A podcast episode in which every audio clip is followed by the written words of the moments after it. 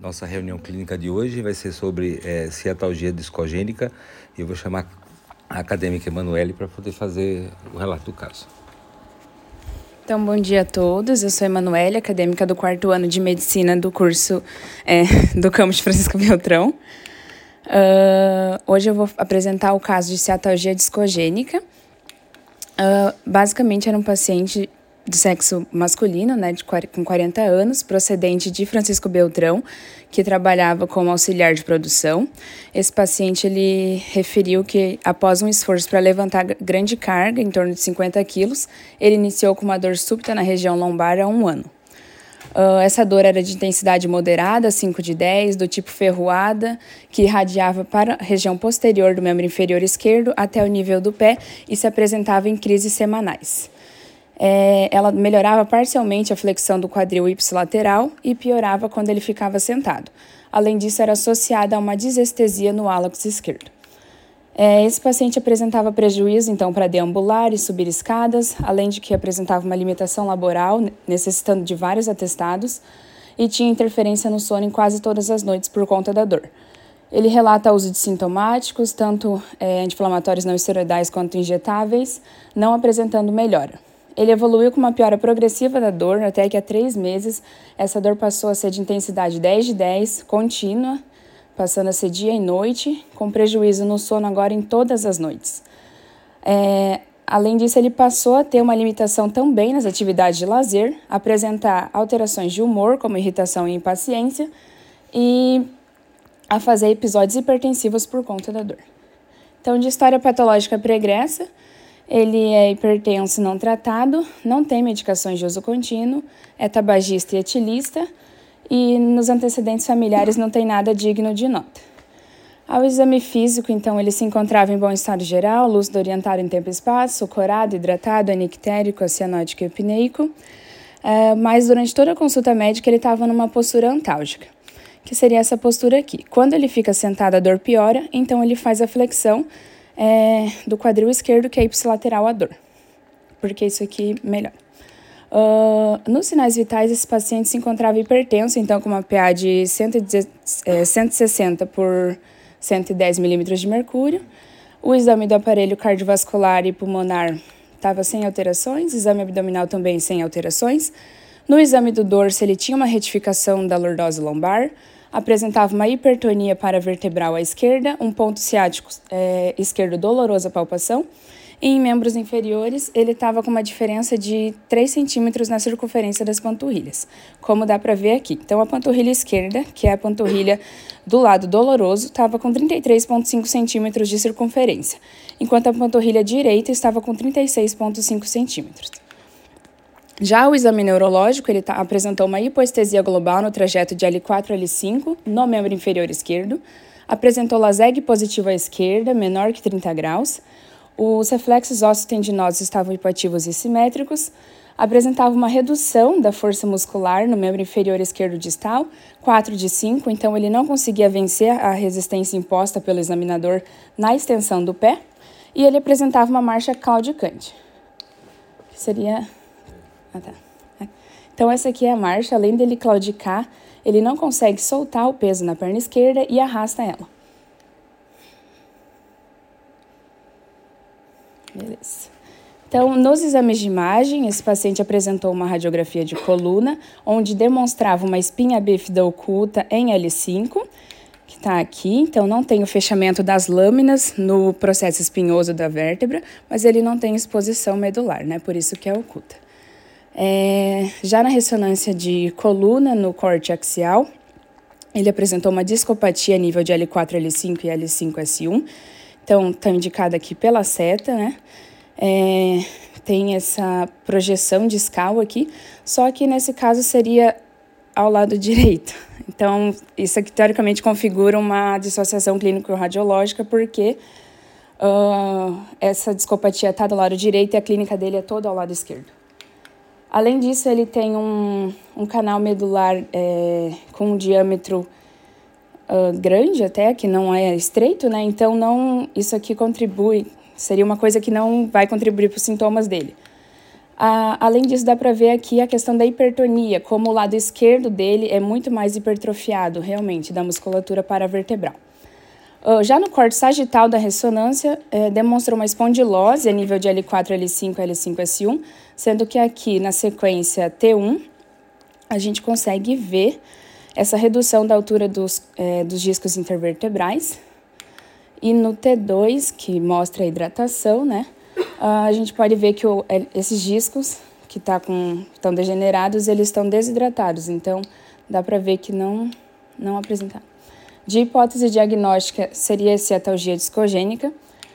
E a conduta foi prescrever fisioterapia e gabapentina 300mg três vezes ao dia.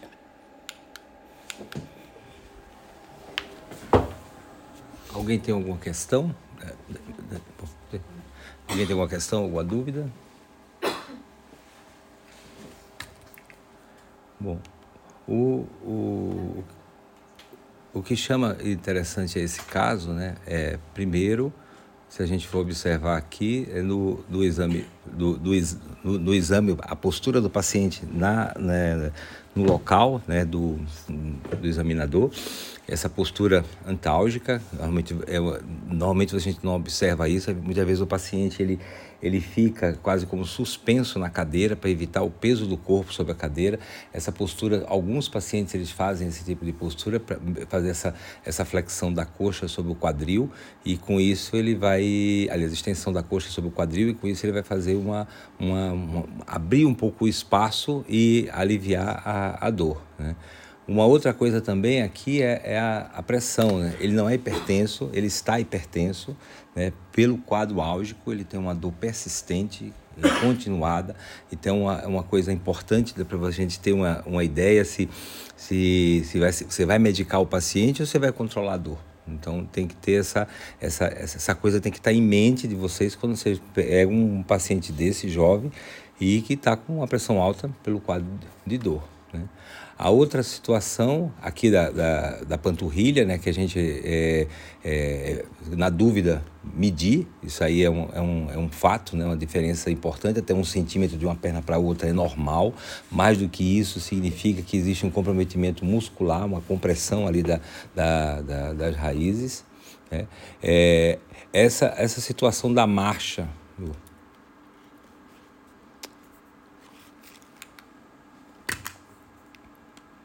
a marcha. Se você for observar, observa que o pé esquerdo, né, que ele, ele, ele não, não, é, não levanta o pé esquerdo, ele, ali, desculpa, o pé esquerdo, ele não, ele não levanta, você vê que nessa outra perna aqui, ele, ele já está com a posição do antepé, né, fazendo já, é, colocando o, o, sobre o solo, elevando um pouquinho aqui o, o calcânio, nessa outra perna, não, ele, ele, tem, ele mantém a perna arrastada, Ó, tá vendo? Ele, ele mantém o pé, o pé fica quase como em bloco. Ele, esse aqui, dependendo da evolução, esse paciente ele pode evoluir para uma marcha escafante. Acho que a Carla foi, né? Viu com um paciente com pé caído, né? Ele, ele acaba ele, isso evolui para o pé caído, aquele paciente não consegue mais estender o pé, então o pé fica caído e aquilo pode tropeçar, que seria uma evolução desse quadro. Ele está ainda na fase, digamos, inicial por isso aí, ó. Ele não, ele não tira ó, o pé, ele vai o tempo inteiro no chão. Então, isso é, uma, é, é, importante a gente observar sempre na, no exame de marcha. Se às vezes a distância é pequena, coloca no corredor, vê se o paciente, é, como, é, como é a postura dele. A espinha bífida oculta também, que, é, que seria até um, um tema até para uma, uma, só uma reunião clínica. Então, aliás, da espinha bífida, né? Então, a, a falta da fusão a, a perda, a não fusão desse, dessas lâminas pode acarretar uma série de, de patologias, desde o devido a RN, uma meningomielocele, pela protusão de todo o material discal para fora do, do canal medular, ou até uma, uma, uma, síndrome que ocorre mais em crianças, que é a medula presa.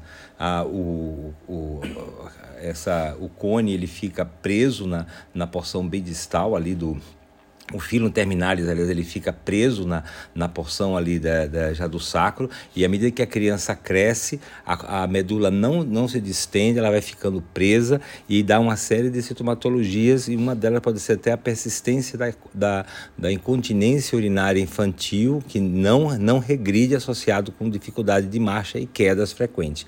Então, que aí você faz um exame, digamos, um exame de, de triagem, você encontra isso aqui. Então, é uma, é uma situação a pensar lógico, não é o caso dele, mas é só uma, um lembrete. E isso aí no indivíduo adulto, o que, é que vai provocar? Vai, vai, vai acarretar uma diminuição né, no, nas forças contentoras ali posteriores da coluna, fazendo com que esse, esse segmento é, é, aí do canal raquiano ele fique um pouco mais, mais frágil, porque pela diminuição de força. Se a gente for pensar que a, as 90% das hérnias discais ocorrem em L4, L5, depois L5, SU. Então essa, essa vértebra ela tem a importância é, vital ali para manter o indivíduo na posição sentado e ereto. Então, pelo, pelo sistema que de alavanca. Né? Então, você a alavanca a da, da, da, gente se manter na posição é, bípede. Então, é, é, basicamente por essa da região lombar. Por isso que a, as, as, grandes patologias que ocorrem, e como o Enzo vai falar daqui a pouco, na região lombar, até pelo fato de você ter uma região mais propensa a essas alterações relacionadas com com a parte laboral e o transcorrer da idade. E ele mesmo relata que após um, um episódio de ele erguer peso de 50 quilos, mais ou menos era uma barra grande, a gente fez um cálculo mais ou menos que seria 50 quilos, é, ele teve essa, essa dor forte. Então foi, foi aquilo foi o fator deflagrador no indivíduo da terceira quarta idade, é isso que basicamente acontece para desencadear o processo de dor. É, outra coisa também a, aqui é importante é, como a Emanuele falou, a dor dele é esquerda e o paciente tinha uma dor direita. A alteração discal, a, o comprometimento da raiz, a diminuição do recesso lateral, a saída da raiz é a direita. Aqui é, é, é uma, na verdade seria uma hérnia, uma, uma, é, já é uma hérnia centro-lateral direita, mas a dor dele é esquerda. Se ele tivesse uma dor em duas pernas, se ela fosse uma, uma hérnia mais central, justificaria essa patologia e o quadro que ele tem. Então, e ele, ele não tem essa, é, é, essa alteração. E a a, a imagem né, da ressonância que a gente tem que observar, né, o, o, disco, né, como todo mundo já deve ter visto no ambulatório, a gente já mostrou exaustivamente, né, o ânulo fibroso, o núcleo pulposo, que ele é mais, mais hipointenso, e o, e o, o ânulo fibroso ele é hiperintenso em T2. E quando você tem o, o processo de, de, de, comprometimento discal, você começa com a desidratação. A desidratação ela é fisiológica, porque à medida que a gente envelhece, o disco desidrata. Então, quem chegar aos 80 anos vai estar com a coluna toda desidratada. Isso é o padrão normal. E o que, o que pode ocorrer é a degeneração. Então, ela, ela, desidrata e degenera porque ela fica escura e diminui a altura. Então, se a gente for ver aquele 5S1, ela, é, já L4 e L5 ela já tem uma redução, mas a proeminência maior é aqui.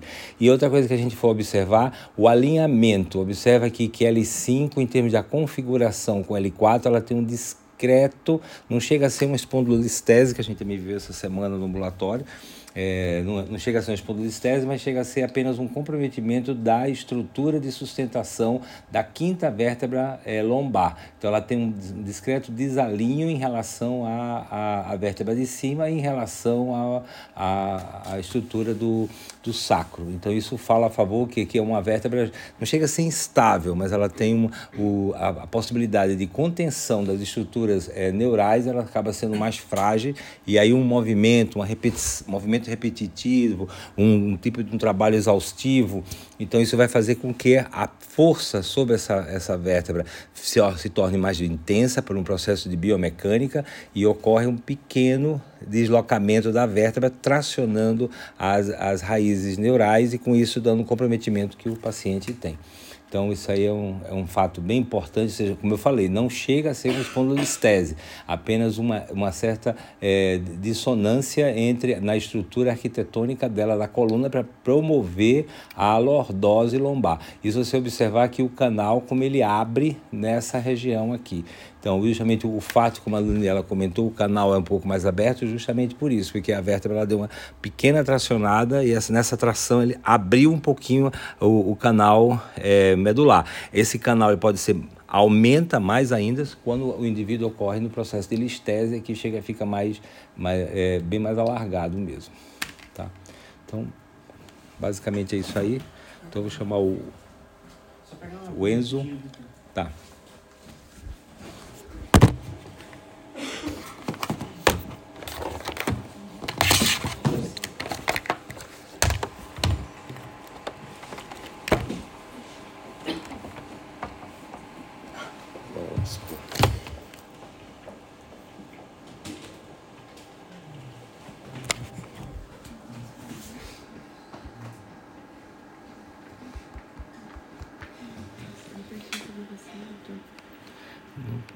tá? É aqui. Vai.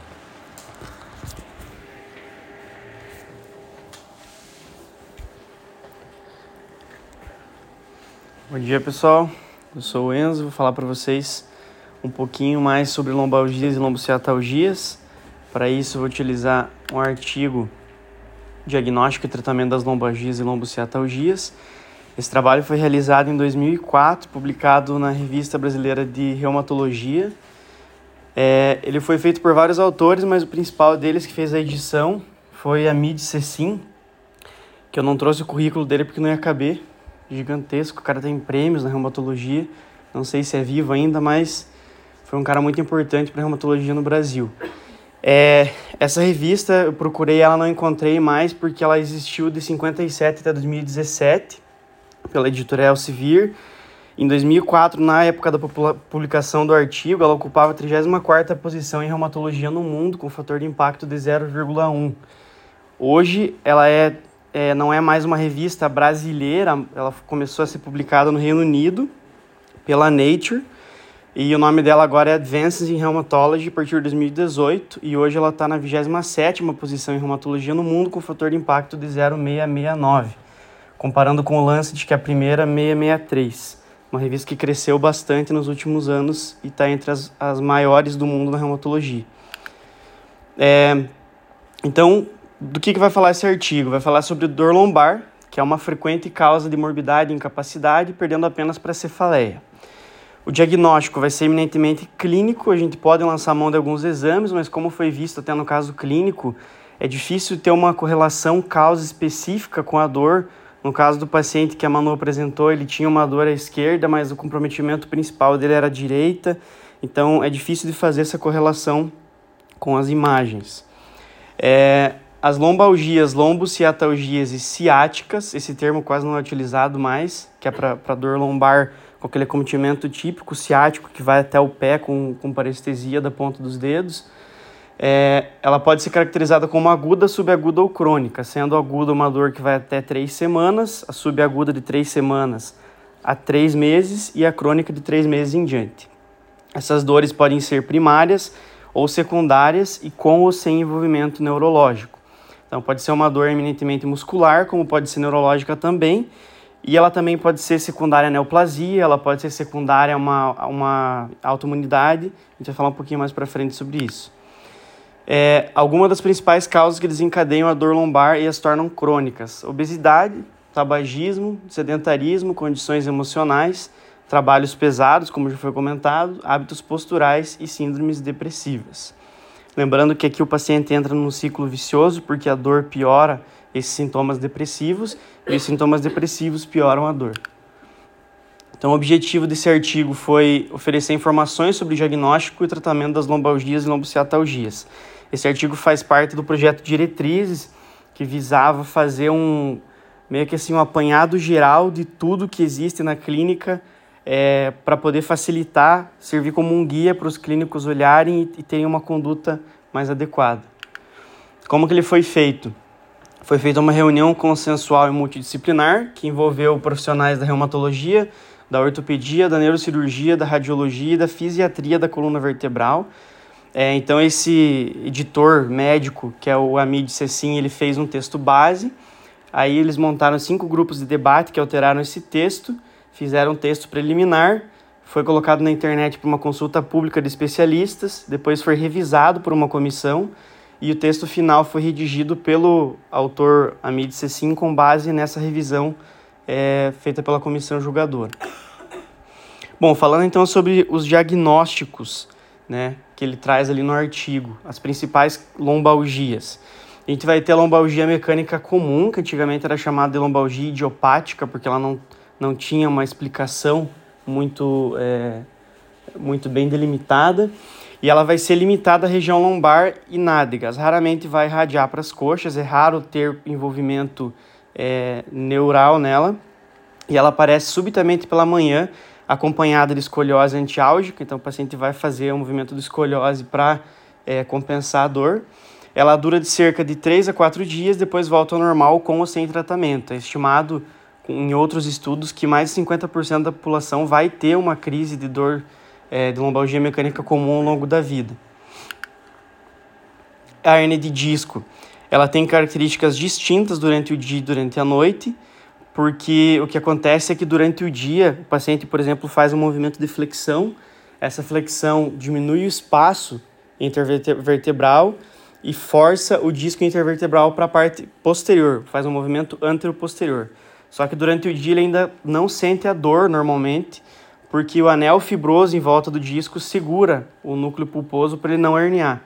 E aí à noite, o que, que vai acontecer é que esse, esse anel ele vai estar tá mais embebido em líquido por um processo fisiológico que acontece durante o dia, e à noite ele vai acabar rompendo e fazendo herniação. Então é uma dor que tem um início agudo, que vai aparecer no meio da madrugada ou logo quando o paciente acorda, mas também pode acontecer no, durante o dia, não, não quer dizer que sempre vai ser durante a noite, né?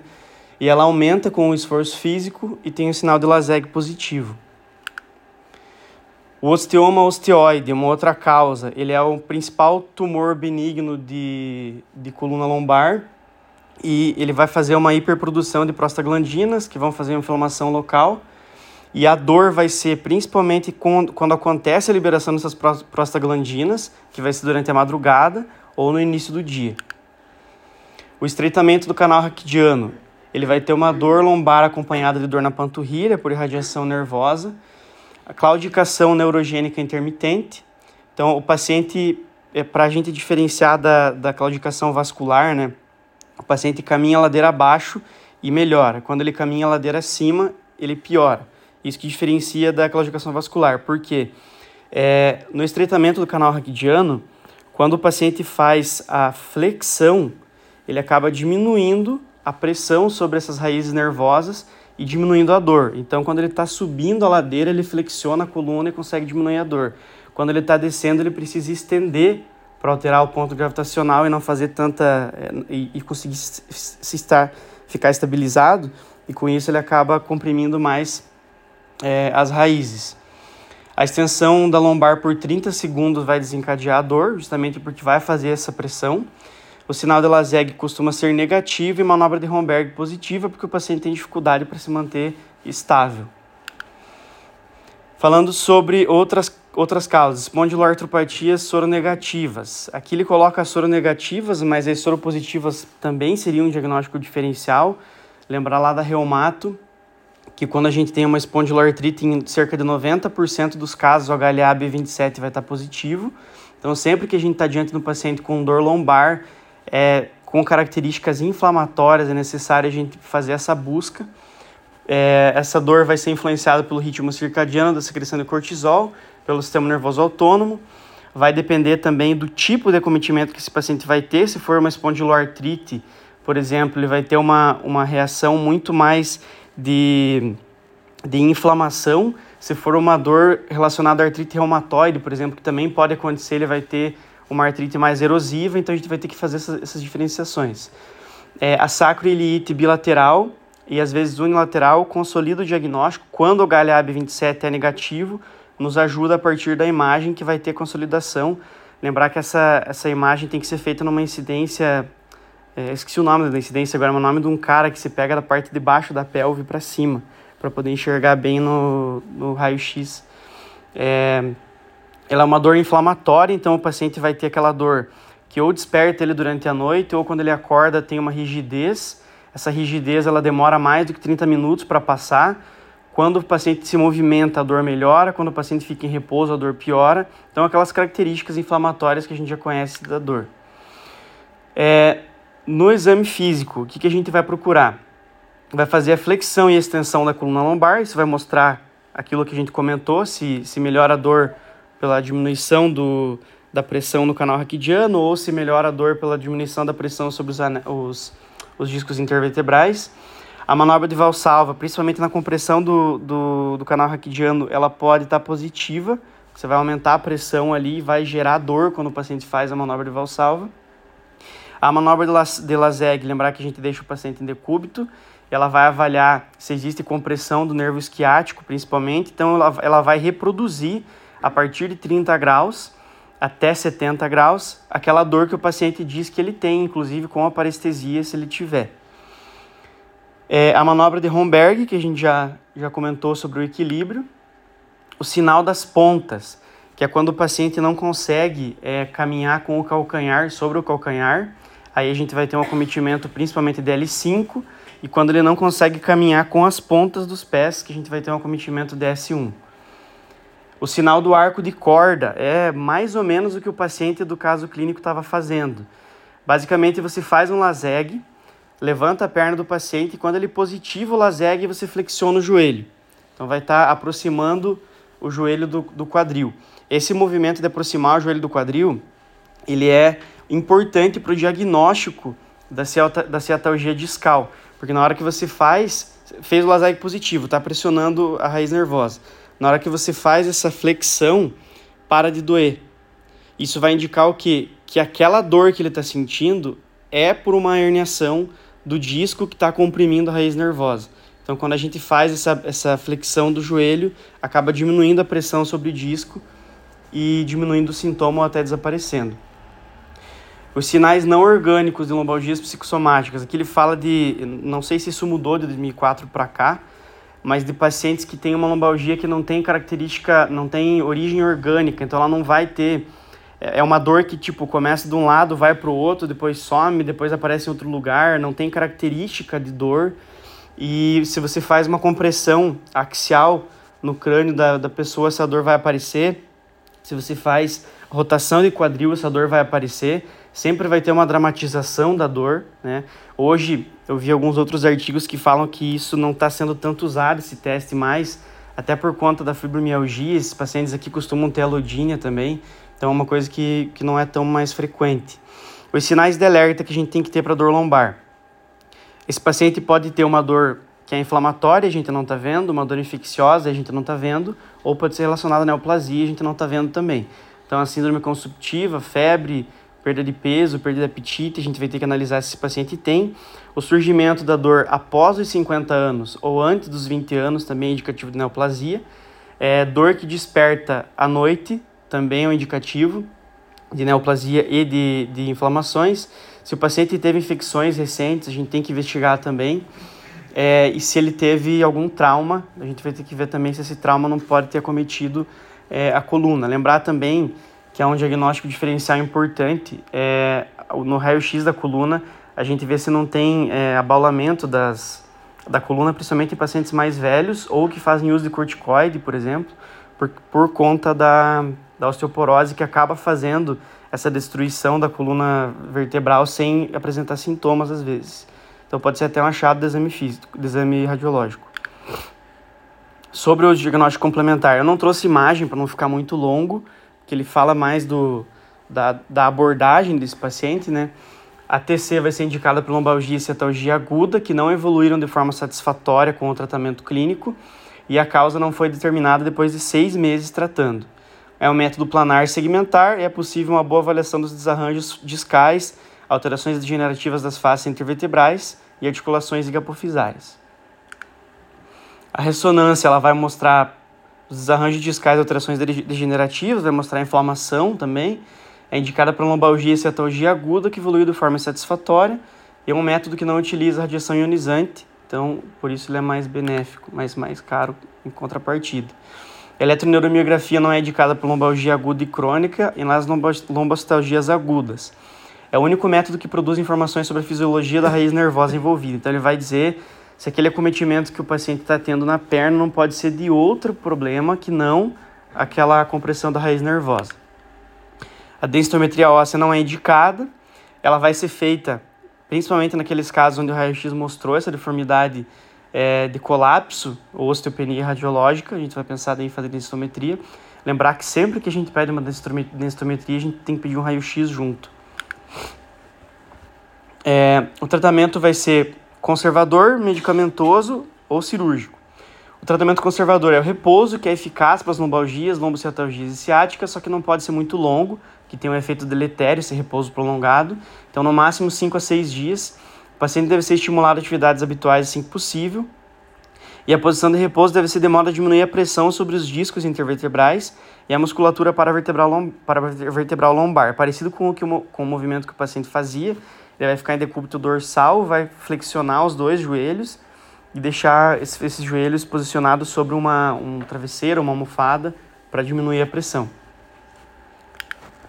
Os medicamentos, aqui ele traz AINES, né, o paracetamol, que não sei mais se é essa dose, hoje em dia a gente vê mais 750 miligramas, né, é, a cada 6 horas ou 1 grama até a cada 8 horas, mas aqui ele traz 500 miligramas de 4 a 6 vezes no dia, para dor discreta moderada, de pirona 500 até 4 vezes ao dia, AS, que hoje acho que nem se usa mais também para inflamação, é clonixinato de lisina, viminol e flupirtina. Desses aí eu não conhecia nenhum deles.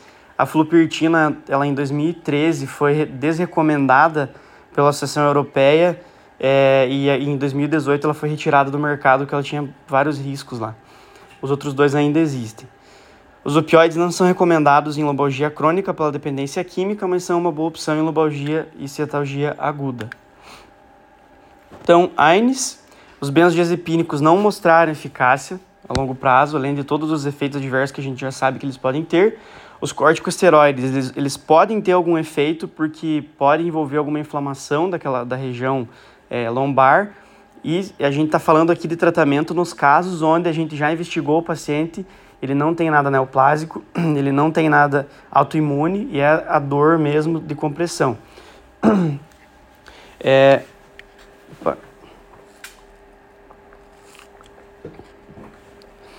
calcitonina pode trazer benefícios naqueles pacientes com dor crônica também e relaxantes musculares, como ciclobenzaprina.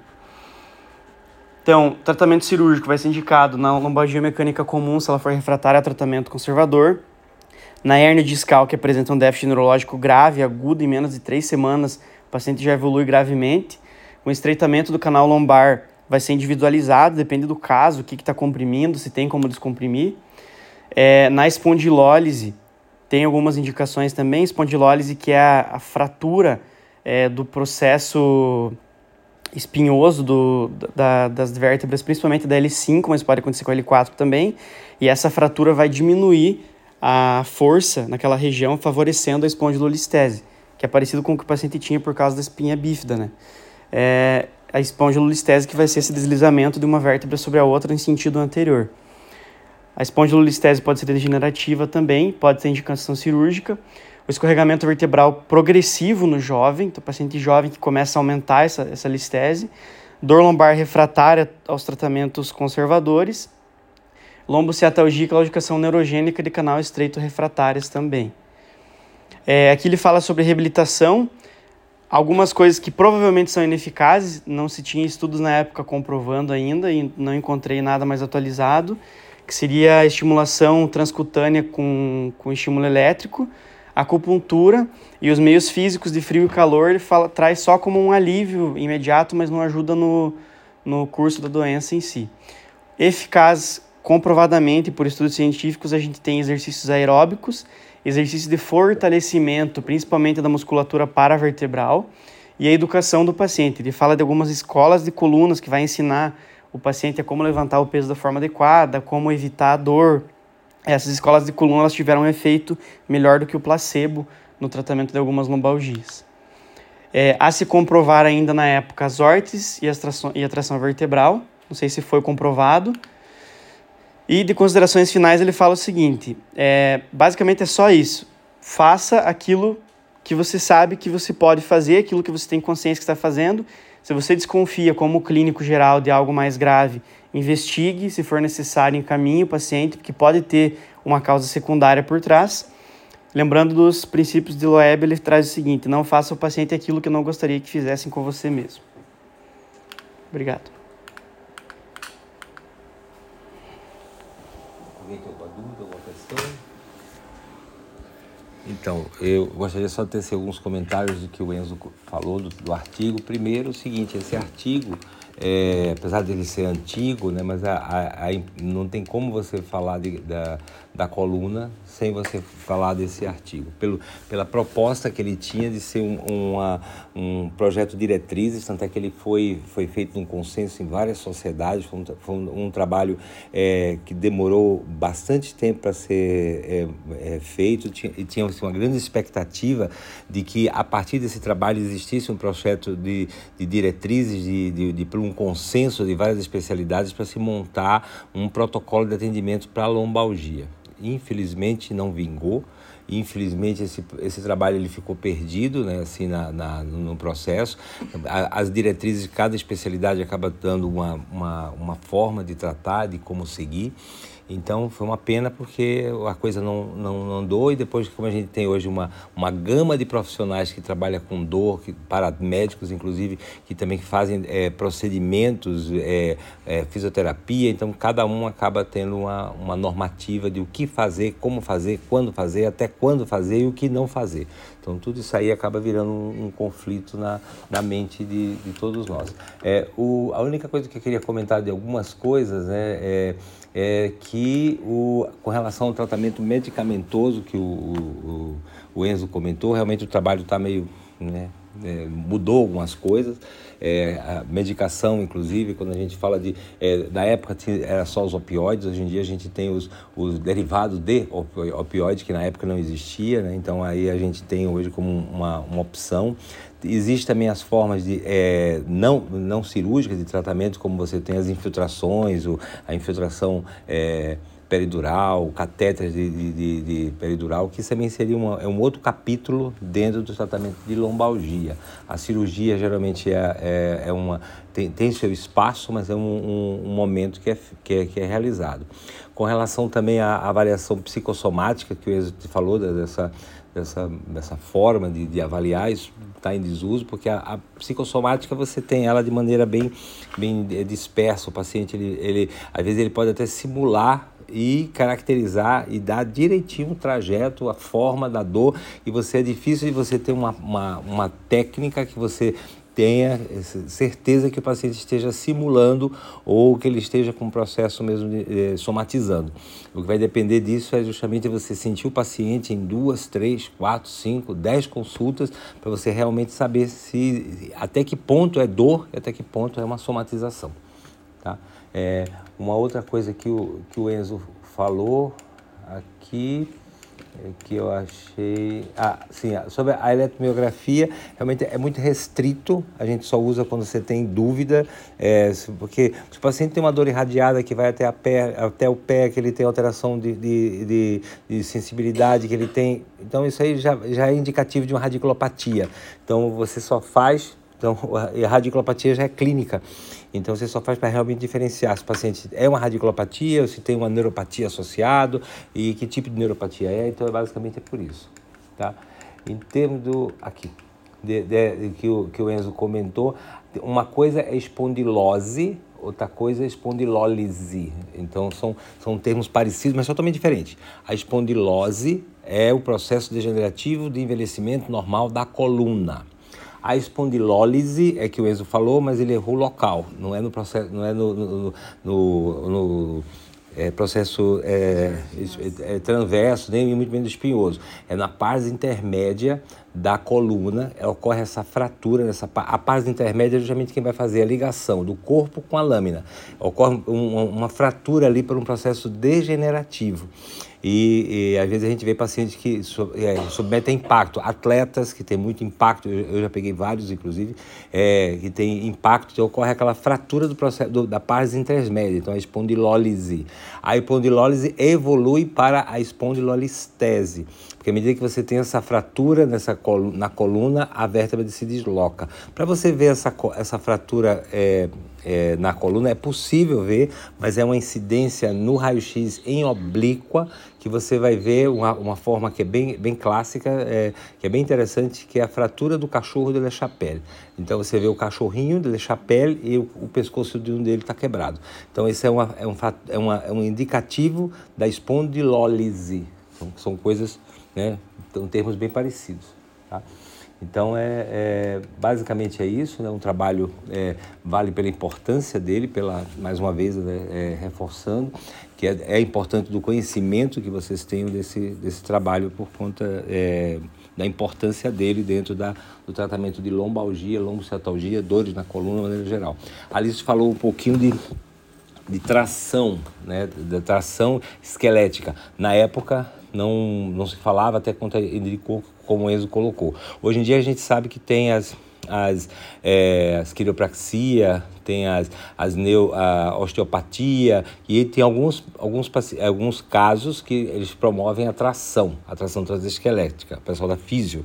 Tem que tomar cuidado também com isso. Tem, tem pacientes e pacientes, tudo a gente tem que tomar cuidado para saber o que, que vai indicar. Cada, cada ano, cada dois anos, surgem formas é, alternativas e formas é, outras de tratamento de dor na coluna. É, eu já peguei paciente quando foi tracionar, deu, um, né, deu uma piorada. Então tem que tomar cuidado, tem que saber quem vocês vão indicar. Tem indicação? Tem. Pode ser feito? Pode. Mas com quem? é importante quando vocês vão encaminhar o paciente, vão encaminhar para a fisioterapia, vocês conheçam a clínica, saibam quem é o, o, o os fisioterapeutas, porque pela gama de, de, de, de, profissionais que são jogados no mercado, então vira uma, uh, um desespero aí de, de, procedimentos, tratamentos e, e fórmulas mágicas para poder melhorar a dor. Né? Então é, tem que tomar muito cuidado com isso aí. Tá? Então, basicamente é isso. Alguém tem alguma questão?